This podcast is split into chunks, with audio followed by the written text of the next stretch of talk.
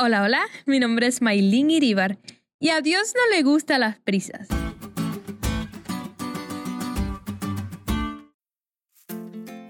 Algo que me ha chocado desde que llegué a los Estados Unidos y sobre todo estudiar acá en la universidad es el ritmo tan acelerado que se vive aquí. Siempre estás haciendo algo, nunca paras o estudiando 10.000 tareas, 10.000 cosas, trabajo, que da la sensación de que no te da tiempo a hacerlo todo. Y eso puede causar cansancio y hasta un poco de estrés. Vivir a prisas es un poco peligroso. Vivimos en un siglo donde por todos los avances tecnológicos podemos tener lo que queremos aquí y ahora. Solo con agarrar tu celular y dar un clic.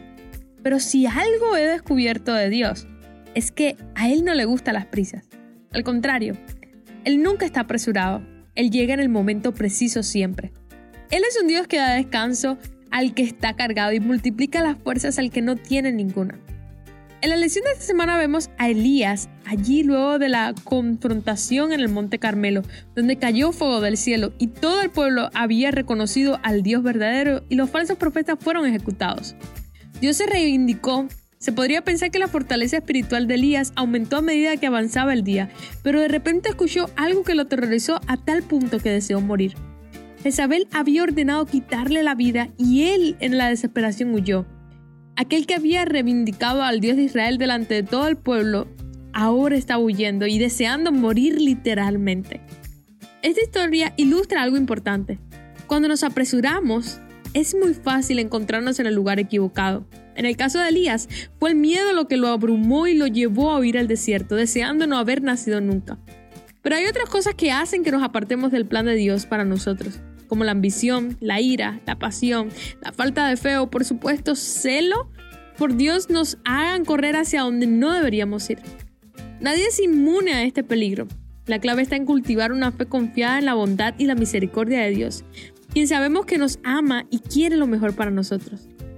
Esto no sucede automáticamente. La fe puede ser un regalo, pero es un regalo que debe cultivarse, fomentarse y guardarse celosamente. Dios nunca va a prisas. En Él es donde único podemos encontrar verdadero descanso. No sé cómo te sentirás en este momento, pero lo que sí sé es que todos de una forma u otra anhelamos ese descanso que solo Él nos puede dar. Detente por un segundo y ponte a contar los milagros que Él ha hecho en tu vida. Deja de contar solo por un momento y verás que Jesús está allí contigo. No dejes que el ritmo agitado de esta vida te aparte la vista de aquel que es el autor y consumador de la fe. Ábrele tu corazón allí donde estás y dile, Señor, te amo. Ayúdame a dejar todas mis cargas a tus pies y descansar en ti, a saber que tú estarás al control de todas las cosas. Y no importa lo que esté sucediendo en mi vida, saber que tú siempre llegarás a tiempo. Solo confía.